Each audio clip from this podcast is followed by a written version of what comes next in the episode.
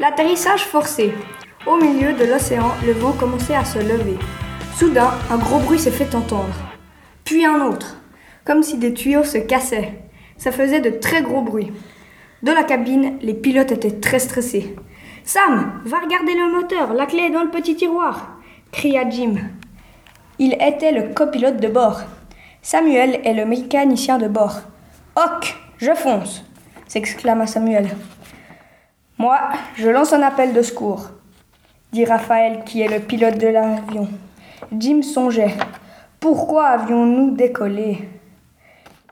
Mais quand il finit de vérifier le moteur, il comprit que le moteur n'avait rien. Les tuyaux s'étaient cassés dans l'aile. Dans ce cas, il ne fallait pas traîner. Mais il ne restait plus que deux réacteurs, la vitesse avait diminué de moitié. Il restait encore 150 km à parcourir. Ils approchèrent la côte, mais une cinquantaine d'oiseaux leur arrivèrent dessus. Comment faire pour les esquiver se demandèrent les pilotes. Ils comprirent que ce n'était pas possible de les éviter. Les oiseaux arrivèrent dans les moteurs. Des bruits de ferraille se fit entendre, et une légère odeur de brûlé se fit sentir. Et les deux autres moteurs s'arrêtèrent. Pendant ce temps, les passagers étaient très inquiets. Ils commençaient à crier, courir, mais ça ne servait à rien. L'avion perdit de l'altitude un amérissage devait être imminent. Un appel fut donné dans la soute aux voyageurs. C'était la panique. Des vagues commençaient à se former. Attachez vos ceintures Nous devons amérir, l'avion chuta.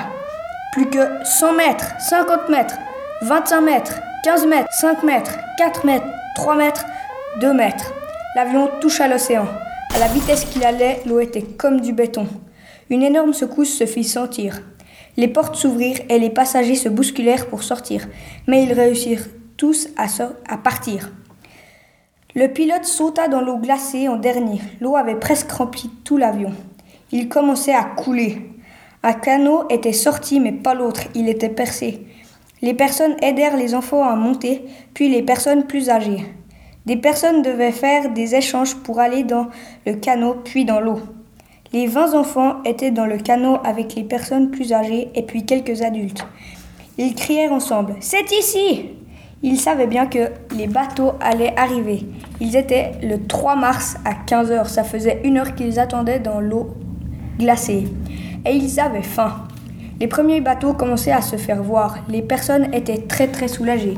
Et il y avait dix personnes qui étaient en hypothermie et se réjouissaient d'avoir chaud.